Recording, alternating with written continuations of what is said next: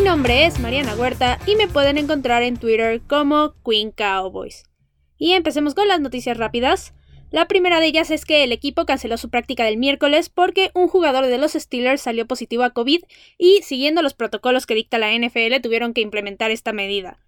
La siguiente noticia es que el cornerback Trevon Dix sufrió una fractura en el pie en el partido del domingo pasado, por lo que va a estar fuera de 4 a 6 semanas, que es básicamente lo que resta de la temporada, y sí es una baja bastante importante para la defensiva. También el equipo activó al cornerback Shidobi Agusi de IR, y es prácticamente un hecho que va a estar de vuelta para el partido de la semana 11, y es importantísimo su regreso por lo mismo de la lesión de Trevon Dix. La siguiente noticia es que el punter Chris Jones ya está fuera por el resto de la temporada y por esto el equipo trabajó con Market King y con Colton Smith el miércoles pasado y los dos impresionaron bastante, por lo que lo más seguro es que uno de ellos sea firmado por el equipo en estos días. Y por último, el equipo colocó al defensive tackle Tyron Crawford en la lista de reserva por COVID-19. Y esas fueron todas las noticias rápidas, así que vamos a empezar con el tema de hoy.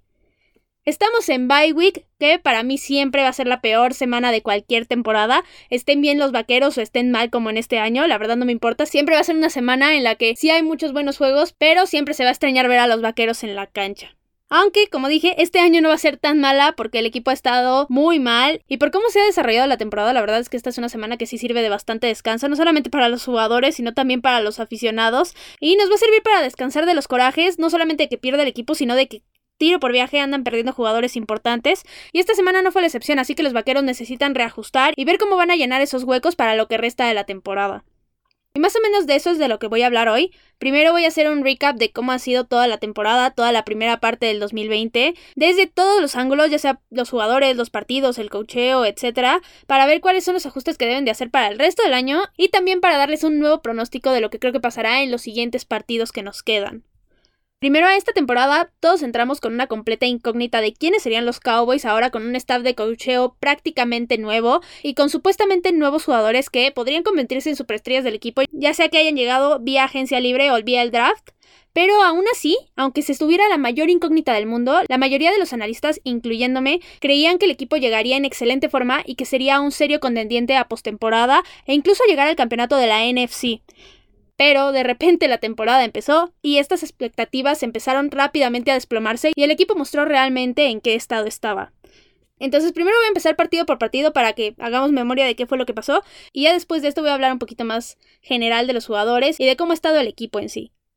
Primero, los Cowboys empezaron contra los Rams en Los Ángeles y desde antes de que fuera este partido ya se sabía que el debut de los Cowboys iba a ser bastante complicado esta temporada porque iban a enfrentar a un equipo que aunque no tuvo su mejor temporada en 2019 ya estaba bastante bien armado y que con el off-season muy probablemente vendrían mejorados y aparte iba a ser la inauguración de su estadio entonces ya de inicio se sabía que cualquiera de los dos equipos podía ganar y que Los Ángeles tenían una ligera ventaja.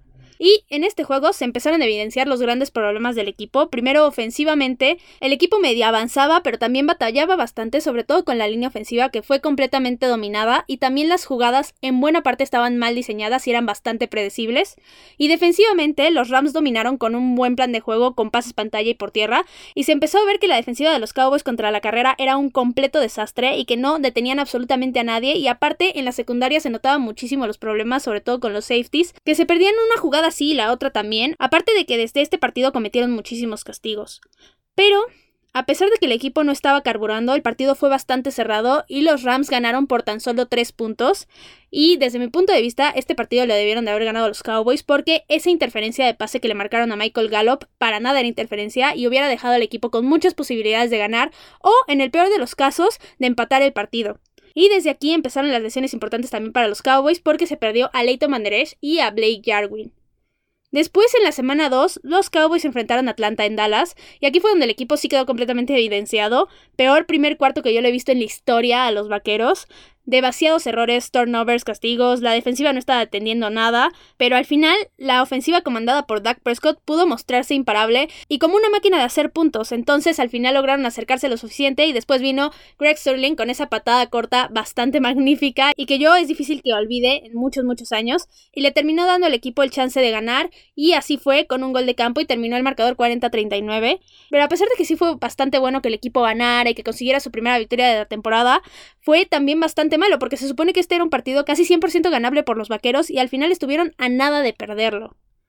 Después, en la semana 3, se venía el primer desafío bastante grande para los Cowboys, fue contra Seattle en Seattle, y después de la catástrofe que fue el partido contra Atlanta, yo pensé que este duelo se lo iban a llevar los Seahawks con bastante facilidad, pero no fue así, fue un partido bastante cerrado, que al final los errores de los Cowboys le terminaron regalando el partido a Seattle. Aquí otra vez la defensiva estuvo terrible en todos los aspectos, sobre todo cometiendo castigos que le regalaron muchísimas yardas a los Seahawks. La ofensiva otra vez demasiados turnovers y los equipos especiales con bastantes errores. Y aquí se notó que la ofensiva anotando muchísimos puntos, pero con una defensiva que permite absolutamente todo, no es para nada sostenible. Y al final por esta razón se llevaron los Seahawks la victoria con un marcador de 38 a 31.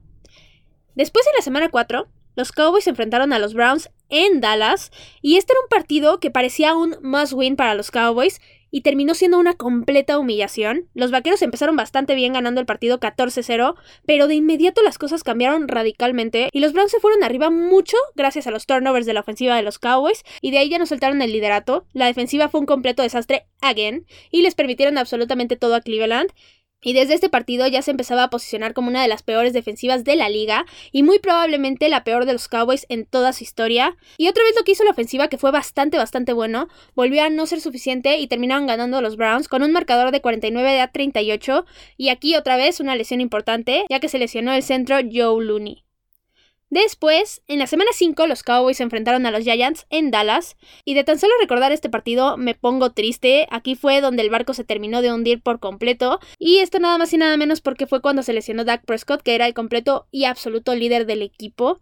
Fue una lesión bastante horrible, lo dejó fuera toda la temporada, y en un año en el que estaba siendo buenísimo para él, pero la vida es cruel y así pasan las cosas. Y ya en términos prácticos, el equipo estaba jugando mejor que la semana anterior y estaba bien hasta la lesión de Dak y prácticamente ganaron de milagro porque los errores por la entrada de Andy Dalton casi le cuestan la victoria al equipo. Aquí otra vez hubo bastantes problemas en la defensiva y también con una mala selección en las jugadas a la ofensiva, pero al menos se pudo conseguir un triunfo con un marcador de 37 a 34, el cual fue completamente dedicado a Dak Prescott. Después, en la semana 6, los Cowboys enfrentaron a Arizona en Dallas en Monday Night Football. Y este fue el primer partido de Andy Dalton y fue una completa pesadilla. La ofensiva quedó completamente en evidencia y fue clarísimo que el que hacía que la ofensiva de los Cowboys fuera la mejor de la liga era Dak Prescott. Con Dalton las cosas no funcionaron en lo más mínimo y aparte sí cometió todos los errores que pudo con dos fumbles. Fue un muy buen partido aparte de la defensiva de Arizona y eso que le perdonaron varios pases a Andy Dalton que debieron de haber sido intercepciones. Y al contrario de la defensiva de Arizona, la defensiva de los Vaqueros otra vez fue incapaz de detener por todas las vías y eso que la ofensiva de Arizona se tardó muchísimo en carburar y llegaron prácticamente a jugar hasta la segunda mitad. Aquí los Cowboys otra vez fueron humillados con un marcador de 38 a 10. Después, en la semana 7, los Cowboys fueron a enfrentar a Washington en Washington, y uno pensaría que después de venir de perder tan feo contra un equipo que apenas está en proceso para ser de los mejores de la liga, dejaba a los Cowboys con muchas posibilidades de llevarse la victoria contra el equipo sin nombre de la NFL, pero terminó pasando todo lo contrario. Este fue un juego en el que pareció que los Cowboys en serio no habían ido a jugar, ofensivamente no fueron capaces de generar absolutamente nada, y para empeorar las cosas, un golpe sobre Andy Dalton lo dejó fuera del partido, por lo que pudimos tener un poquito de Fuchi Dinucci, y sí, Fuchi Dinucci, no Gucci, Fuchi, porque la verdad fue bastante feo lo que hizo. Y para no fallar a la costumbre, la defensiva volvió a jugar bastante mal. Fue un partido bastante, bastante malo para muchos jugadores que se supone eran parte de las estrellas del equipo. Y lo peor de este juego es que los vaqueros se vieron sin alma alguna. Ninguno se veía con ganas de estar ahí y pelear por la victoria, y esto sí fue una completa decepción, y por eso este ha sido el peor partido de los vaqueros hasta ahorita. Y al final esto hizo todavía más humillante la derrota, que fue de 25 a 3.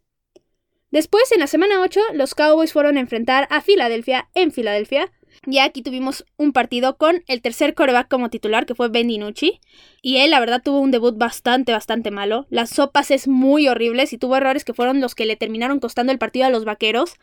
Aquí, algo que sí fue una sorpresa completamente fue el desempeño de la defensiva, que fue por mucho el mejor que han tenido en toda la temporada. Consiguieron cuatro turnovers de Carson, intercepciones Wentz, sí, así le digo yo, de cariño, porque él tuvo dos intercepciones y dos balones sueltos en este partido y ha tenido muchísimas intercepciones toda la temporada. Y aquí también la defensiva se vio bastante mejor, sobre todo contra el pase. Eh, insisto en que si no hubiera sido por los balones sueltos de Ben DiNucci, el marcador sí hubiera sido distinto e incluso tal vez los vaqueros pudieron haber ganado el partido, pero los hubieras no existen y Filadelfia terminó ganando 23 a 9. Y la semana anterior, los Cowboys se enfrentaron a los Steelers en Dallas.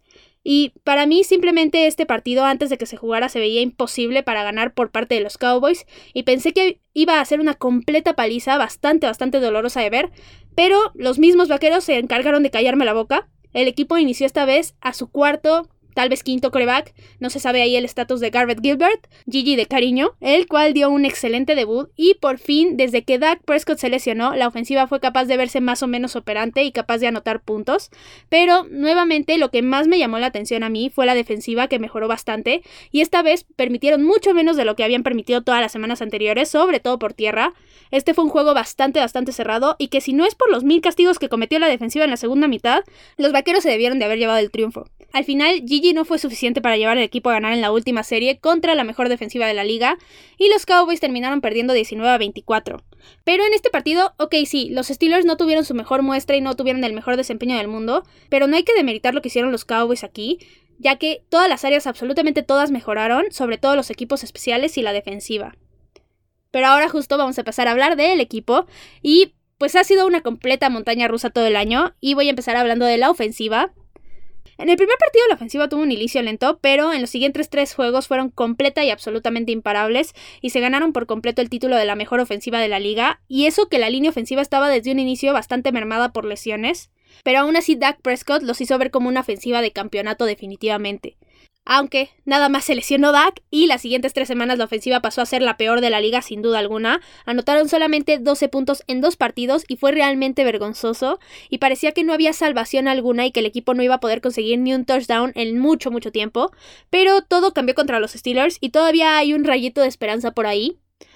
En este caso los turnovers han sido la completa pesadilla de la ofensiva y sí que ha cometido muchísimos balones sueltos inexplicables y también otros jugadores han cooperado en esta área. El turnover ratio del equipo es de menos 13, que es completamente vergonzoso. Y no ha habido ni un solo partido en el que no haya una pérdida de balón desde la semana 2. También otro problema que ha tenido la ofensiva han sido los planes de juego y la selección de jugadas. Kellen Moore ha hecho un trabajo bastante malo en ese aspecto y eso no es nuevo. Desde la temporada anterior lo traía y aún así los Jones decidieron mantenerlo en esa posición porque eso es lo que es. La verdad es que Mike McCarthy es su especialidad y si no está ahí mandando jugadas es por los Jones. Ahora, por último nada más, la línea ofensiva es el completo problema y la explicación del por qué el juego terrestre no ha lucido como en otros años. En cada jugada, ya sea Connor Williams o Terrence Steele, son completamente superados y dejan pasar a cualquier jugador y cualquier defensivo ya está encima del otro jugador de los Cowboys, entonces así no se puede funcionar y es muy difícil que los Cowboys puedan establecer un buen juego terrestre en cada partido. Ahora, pasando a hablar del otro frente, en la defensiva la cosa sí ha sido completamente al revés. Ellos empezaron terriblemente mal la temporada e iban empeorando semana a semana. Eran incapaces de detener al equipo que fuera por cualquier vía, permitían miles de puntos y yardas, no generaban jugadas grandes, fallaban casi todas las tacleadas, cometían errores en las coberturas y cometían miles de castigos. Iban que volaban a ser la peor defensiva de la historia de los Cowboys, y francamente sigo pensando que la de las primeras siete semanas sí lo es, y probablemente sea la peor de toda la historia de la NFL. Pero las últimas dos semanas tomaron un ritmo bastante inesperado y la defensiva empezó a taclear bien, a trabajar en equipo, a generar jugadas grandes y a permitir muchas menos yardas de las que antes permitían. Ahora, mi explicación para este cambio fue que la motivación del equipo cambió a raíz de que despidieron a Dan Poe y a Daryl Worley, y también porque justo esa semana regresó Sean Lee, que es un completo líder absoluto del equipo, si no es que el líder por excelencia de esa defensiva. Y a raíz de este cambio de jugadores, de Dan Poe y de Daryl Worley, entraron a jugar Neville Gallimore y Donovan Wilson, y realmente están empezando a causar una diferencia completamente. Y también otro que estaba haciendo una diferencia es Randy Gregory.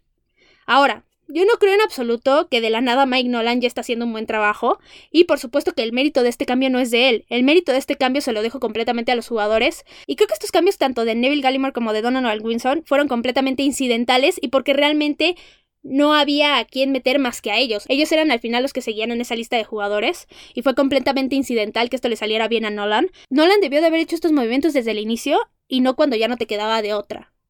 Pero bueno, ya pasando a hablar de los equipos especiales, aquí ellos fueron otros que empezaron muy mal, pero han estado en completo ascenso. Últimamente los equipos especiales me tienen muy muy contenta porque ya no están cometiendo tantos errores y están generando jugadas bastante grandes. Desde la patada corta del partido contra Atlanta, me quedó súper claro que íbamos a ver una escuadra con jugadas bastante creativas y arriesgadas por parte de John Facel, y si soy sincera, sí tenía un poquito de miedo, pero ahora que ya llevo varias semanas viéndolo, puedo decir que John Facel sí está haciendo un buen trabajo y que los equipos especiales iban por buen camino. Y por supuesto, Greg Sterling fue una excelente adición en agencia libre y ha sido la completa estrella de estos equipos especiales. Y ahora justo hablando de los jugadores, hay claros jugadores que han hecho un muy buen trabajo y otros que no han hecho absolutamente nada bueno. Entonces voy a hacer lo que hago después de cada partido. Hablar de los que han destacado y de los que han decepcionado, pero en toda la temporada.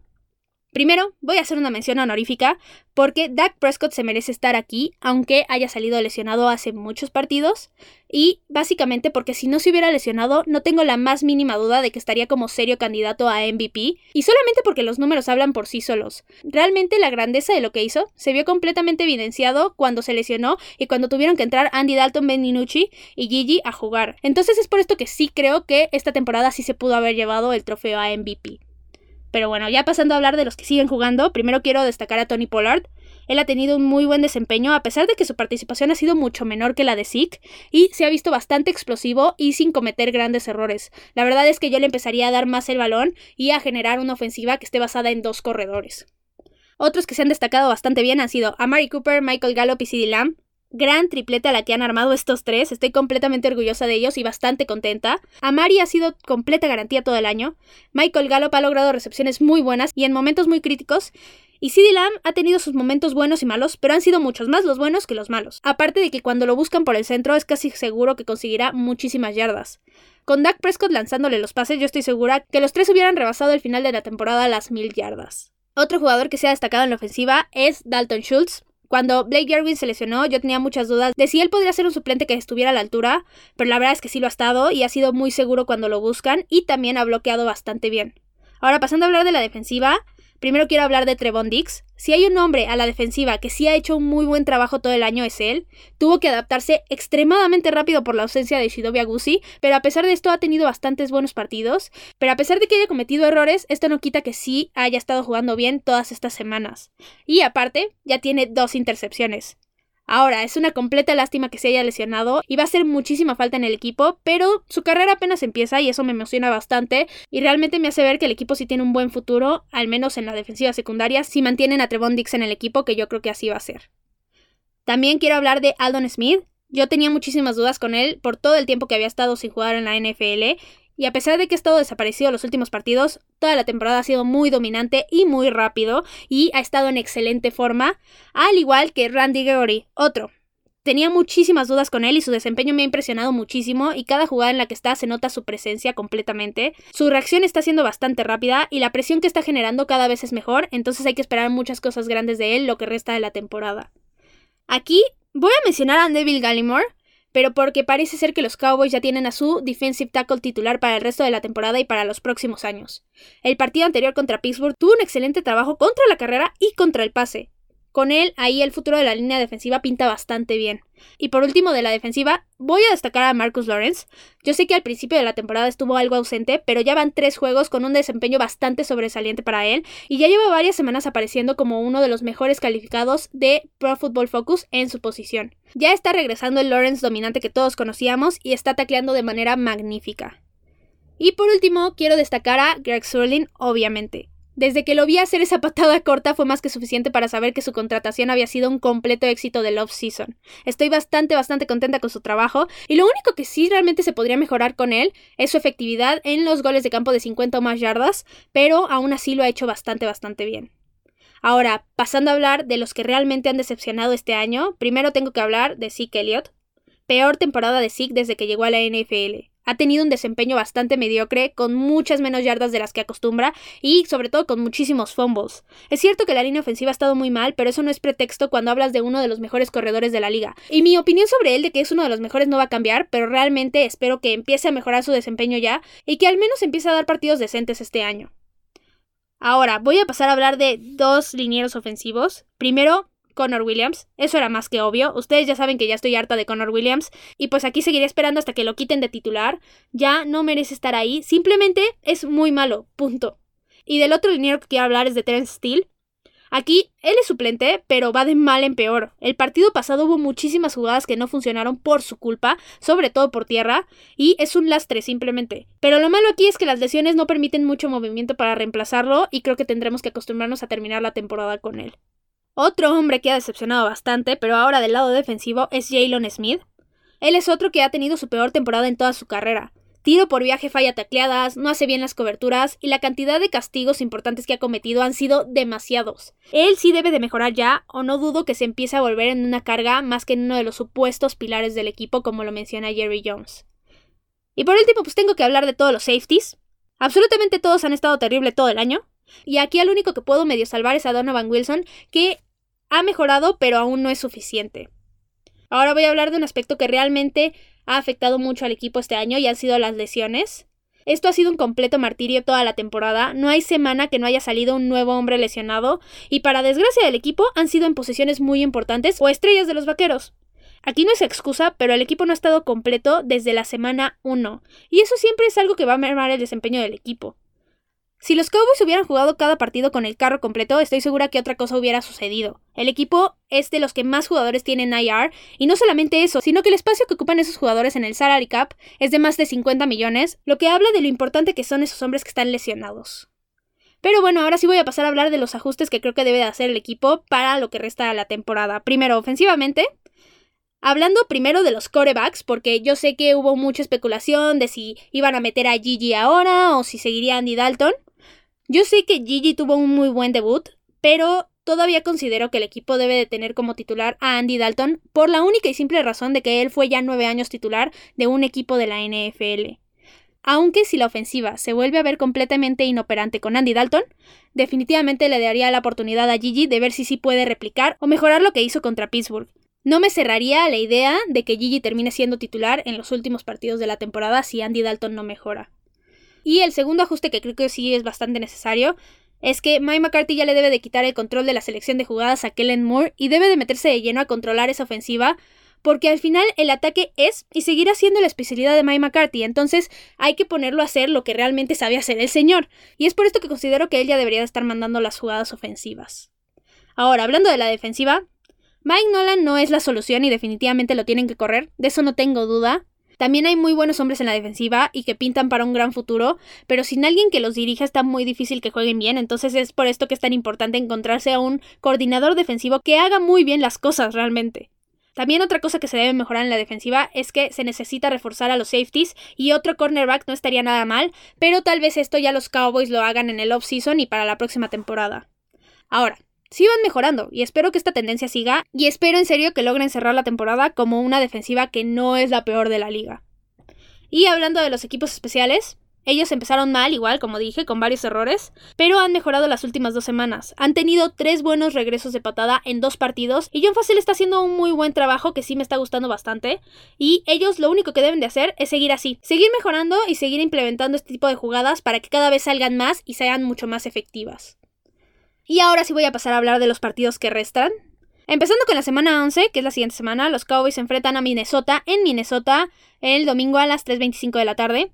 Minnesota trae récord 3-5 y realmente no han tenido una buena temporada, pero ya le dieron una sorpresa a Green Bay y Dalvin Cook es una completa bestia que va a ser muy difícil de detener y justo por esa razón es que creo que los Cowboys van a perder el partido. Después en la semana 12 los Cowboys se enfrentan a Washington en Dallas, es jueves, es Thanksgiving a las 3.30 de la tarde. Este partido en especial, en serio espero que lo ganen los Cowboys, ya sabrán por qué cuando hable de ese partido en la previa. El récord de Washington hasta ahorita es de 2 ganados y 6 perdidos y en el primer juego nos humillaron por completo, eso es una realidad. Pero como este juego va a ser en casa y es Thanksgiving y eso lo hace un poquito más especial, este partido sí creo que los Cowboys lo pueden ganar. Luego en la semana 13 los Vaqueros se enfrentan a los Ravens en Baltimore, también en jueves, pero esta vez es en jueves por la noche. Este partido es el más difícil de la segunda mitad de la temporada para los Cowboys y no creo que tengan realmente oportunidad de ganar este juego, pero al menos espero que jueguen como jugaron contra Pittsburgh o incluso mejor, pero este partido sí no lo van a ganar los Vaqueros, este partido lo ganan los Ravens. Luego en la semana 14 los Cowboys se enfrentan a los Bengals en Cincinnati el domingo a las 12 del día. Ahorita los Bengals tienen un récord de 2 ganados, 5 perdidos y un empate. Y aunque su récord no suena muy favorecedor, ya le ganaron a Tennessee. Y Joe Burrow se ha visto bastante bien y ha mejorado semana tras semana. Entonces este partido sí creo que va a estar cerrado, pero al final yo creo que Joe Burrow lo va a poder sacar y les va a dar a los Cowboys otra derrota más. Después en la semana 15 los Cowboys se enfrentan a los 49ers en Dallas el domingo a las 7.20.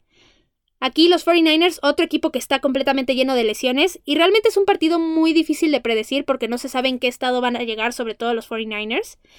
Entonces aquí me voy a quedar con lo que dije antes de que iniciara la temporada de que los Cowboys iban a perder, pero me reservo completamente con este pronóstico, ya que cualquier cosa podría pasar y todo va a depender, como dije, de cómo llegue esa semana San Francisco.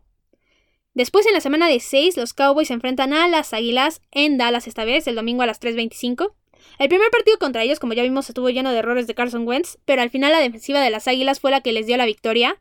Ahora, si Filadelfia vuelve a jugar así, los Cowboys tienen muchísima oportunidad de ganar el juego, pero este es un partido que va a depender mucho de cómo vaya la pelea de la división a ese momento, porque si Filadelfia necesita ganar ese partido, muy probablemente salgan mucho más motivados y quién sabe cómo les vaya a los Cowboys en ese aspecto. Pero aún así, me voy a quedar con los Cowboys para la victoria, con un pronóstico otra vez bastante reservado, pero sí lo voy a dejar así. Y por último, en la semana 17 los Cowboys se enfrentan a los Gigantes en Nueva York el domingo a las 12 del día. Aquí los Giants han estado mejorando y es bastante probable que puedan llevarse la división si Filadelfia no mejora. Ahora, considerando esto y que este partido se juega en Nueva York, es probable que ganen los gigantes y va a ser bastante doloroso que se detenga la racha que llevaban los vaqueros de 7 partidos ganados seguidos contra ellos, pero así es esto, no se puede ganar siempre y este partido yo sí creo que lo van a ganar los gigantes. Y nada más para concluir, todavía falta la mitad de la temporada y las cosas siguen sin pitar bien para los Cowboys. Entonces hay que tener muchísima paciencia con los partidos que siguen y si pasan cosas buenas, celebrarlas bien. Y si pasan cosas malas, no enojarse y tener en mente que esta temporada de todas formas ya estaba casi casi casi perdida. Ahora, mejores cosas están por venir los próximos años para los Cowboys, de eso no tengo duda, y tan solo hay que seguir disfrutando de la NFL porque cuando menos lo esperemos ya vamos a estar en el Super Bowl y vamos a extrañar cuando todavía faltaba la mitad de la temporada. Y eso fue todo por hoy. Recuerden que me pueden encontrar en Twitter como arroba Queen Cowboys y también en arroba tres y fuera Cowboys. Cualquier duda, cuestión, comentario, lo que sea que necesiten me lo pueden dejar ahí en Twitter.